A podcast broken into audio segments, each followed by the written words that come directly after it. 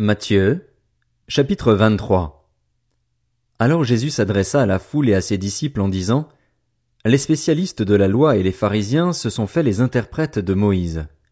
Tout ce qu'ils vous disent de respecter, faites-le donc et respectez-le, mais n'agissez pas comme eux, car ils disent et ne font pas. Ils lient des fardeaux pesants et les mettent sur les épaules des hommes, mais ils ne veulent pas les remuer du doigt. Toutes leurs actions, ils les font pour se faire remarquer des hommes. Ainsi, ils portent de grands phylactères et allongent les franges de leurs vêtements. Ils aiment occuper la meilleure place dans les festins et les sièges d'honneur dans les synagogues. Ils aiment être salués sur les places publiques et être appelés par les hommes Maître, Maître. Mais vous, ne vous faites pas appeler Maître, car un seul est votre Maître, c'est le Christ, et vous êtes tous frères. N'appelez personne sur la terre votre Père, car un seul est votre Père, c'est celui qui est au ciel. Ne vous faites pas appeler chef, car un seul est votre chef, c'est le Christ. Le plus grand parmi vous sera votre serviteur. Celui qui s'élèvera sera abaissé, et celui qui s'abaissera sera élevé. Malheur à vous, spécialistes de la loi et pharisiens hypocrites, parce que vous fermez aux hommes l'accès au royaume des cieux. Vous n'y entrez pas vous-même et vous ne laissez pas entrer ceux qui le voudraient. Malheur à vous, spécialistes de la loi et pharisiens hypocrites, parce que vous dépouillez les veuves de leurs biens tout en faisant pour l'apparence de longues prières. À cause de cela, vous serez jugés plus sévèrement.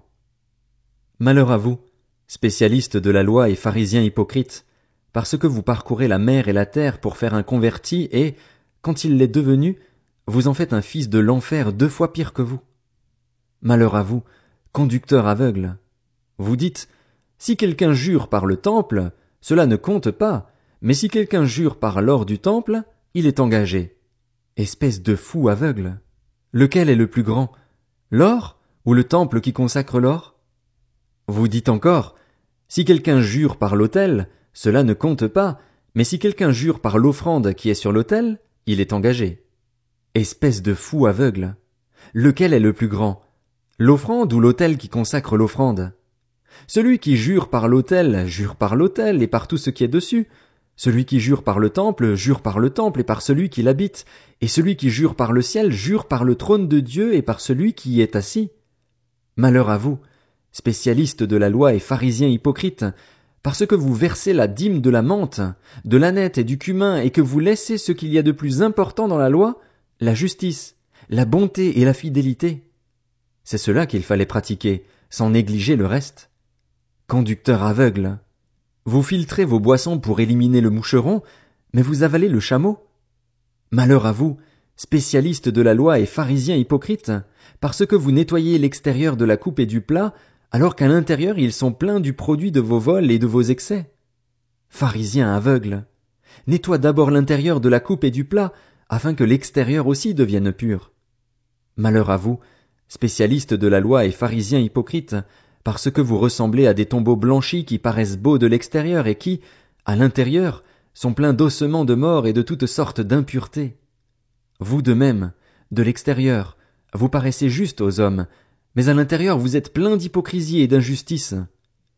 Malheur à vous, spécialistes de la loi et pharisiens hypocrites, parce que vous construisez les tombeaux des prophètes et que vous décorez les tombes des justes, et vous dites, si nous avions vécu à l'époque de nos ancêtres, nous ne nous serions pas joints à eux pour verser le sang des prophètes. Vous témoignez ainsi contre vous-même que vous êtes les descendants de ceux qui ont tué les prophètes. Portez donc à son comble la mesure de vos ancêtres. Serpents, race de vipères, comment échapperez-vous au jugement de l'enfer? C'est pourquoi je vous envoie des prophètes, des sages et des spécialistes de la loi.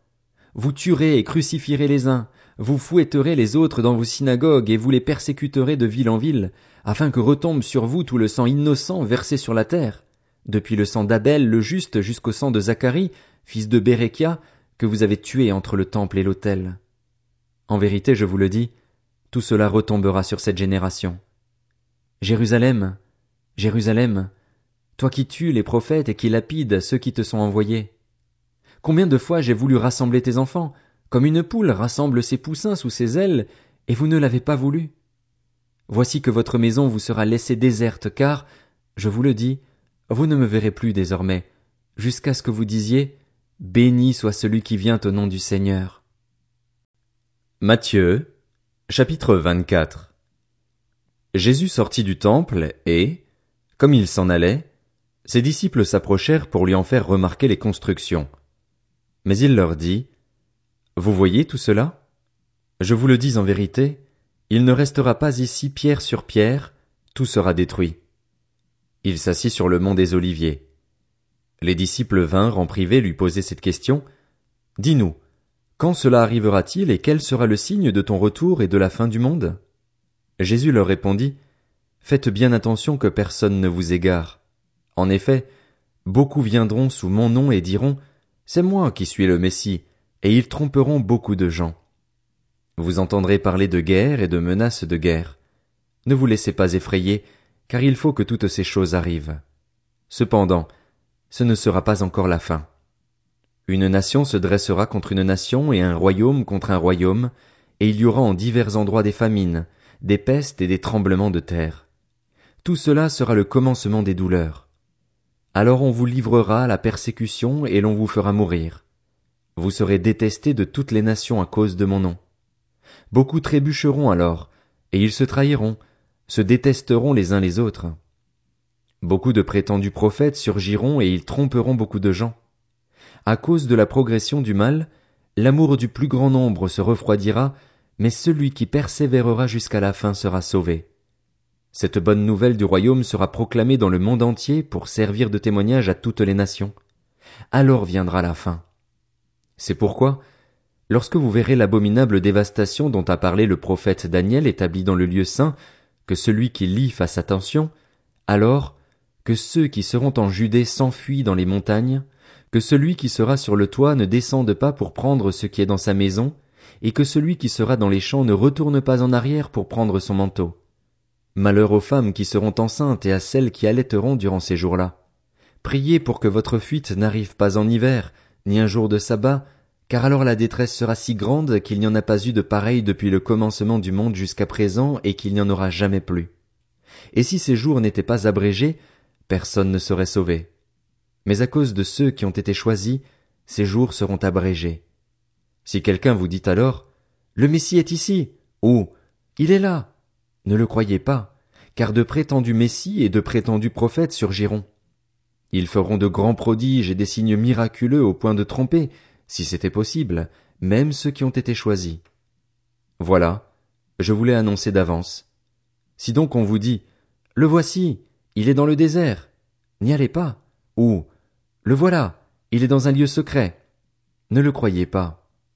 En effet, tout comme l'éclair part de l'Est et apparaît jusqu'à l'Ouest, ainsi sera le retour du Fils de l'homme. Là où sera le cadavre, là se rassembleront les vautours. Aussitôt après ces jours de détresse, le soleil s'obscurcira, la lune ne donnera plus sa lumière, les étoiles tomberont du ciel et les puissances célestes seront ébranlées. Alors le signe du Fils de l'homme apparaîtra dans le ciel. Tous les peuples de la terre se lamenteront et ils verront le Fils de l'homme venir sur les nuées du ciel avec beaucoup de puissance et de gloire. Il enverra ses anges avec la trompette retentissante, et ils rassembleront ceux qu'il a choisis des quatre coins du monde, d'une extrémité du ciel à l'autre. Tirez instruction de la parabole du figuier. Dès que ses branches deviennent tendres et que les feuilles poussent, vous savez que l'été est proche.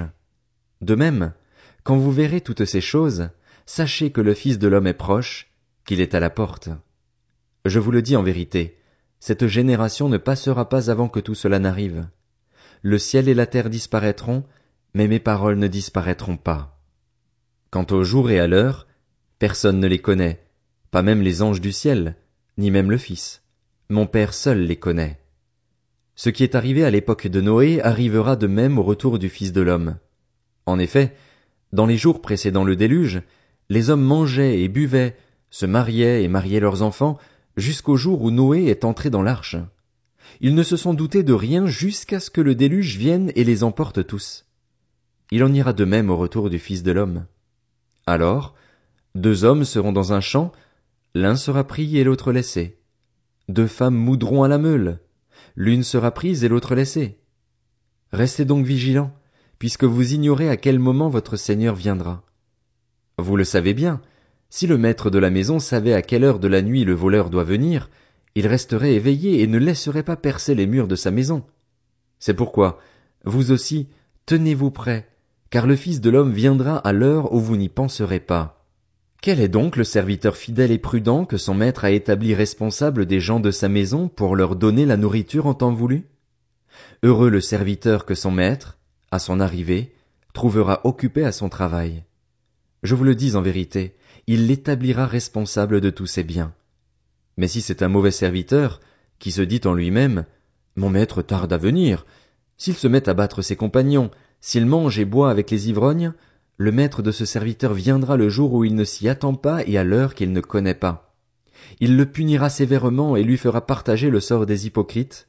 C'est là qu'il y aura des pleurs et des grincements de dents.